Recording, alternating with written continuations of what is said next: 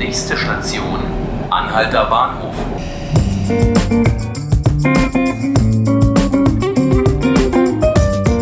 Herzlich willkommen, liebe Zuhörerinnen und Zuhörer. Mein Name ist Markus Lücker und Sie hören 5 Minuten Berlin.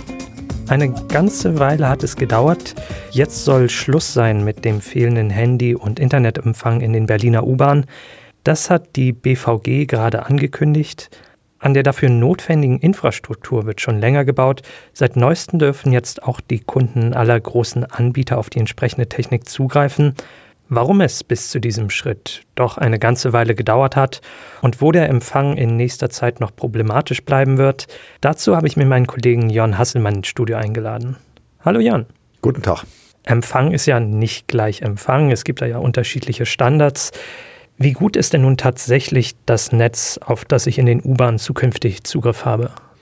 Immerhin gibt es jetzt Empfang, das muss man erstmal vorwegschicken. Äh, jahrelang äh, haben die meisten Mobilfunkkunden darauf gewartet, in der BVG telefonieren oder surfen zu können. Das galt bislang nur für äh, O2-Kunden, also Telefoniker. Äh, jemand, der mit D1 oder D2 telefonieren oder surfen wollte, hatte eben gar nicht, sondern nur einen dunklen Bildschirm.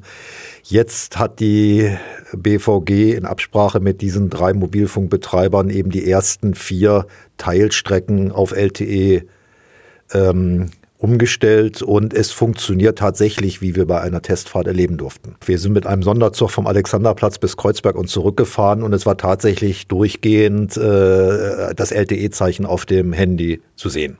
LTE gibt es ja jetzt durchaus schon seit einer ganzen Weile. Was hat den Umbau so hinausgezögert? Über Geld spricht man nicht, müsste man diese Frage wohl beantworten. Es gab in den vergangenen Jahren immer wieder Ankündigungen. Äh, alle Beteiligten sagten, sie hätten jahrelang verhandelt. Die BVG-Chefin Nikutta sagte, ihr, das Thema liege bei ihr jetzt seit neun Jahren auf dem Schreibtisch, seitdem sie im, im Amt ist. Es waren wohl die Geldforderungen der BVG, wie zu hören war, äh, die das Ganze wohl lange hinausgezögert haben, bis es jetzt zu diesem, endlich zu dieser Einigung kam. Gerade in Hinblick auf den Tourismus und Menschen von außerhalb der EU und Roaminggebühren hätte man ja durchaus auch auf WLAN setzen können. Warum hat man das nicht gemacht? Da sagt die BVG, es gibt WLAN auf allen Stationen, das wird auch bleiben, aber in den Zügen wollte man eben äh, das LTE-Netz äh, der Betreiber haben. Technisch ist es wohl sehr kompliziert, in einen Fahrernetz WLAN zu bekommen und deswegen hat man das eben mit dem Mobilfunkstandard LTE gemacht. Es gibt jetzt ja diese ersten paar Linien, in denen man zukünftig eben diesen Empfang haben wird. Kannst du mir nochmal sagen, welche genau das sind?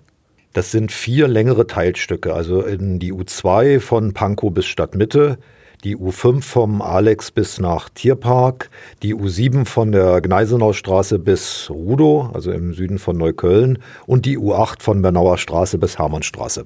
Wie sieht es mit dem Rest der Stadt aus? Was ist da der Zeitplan?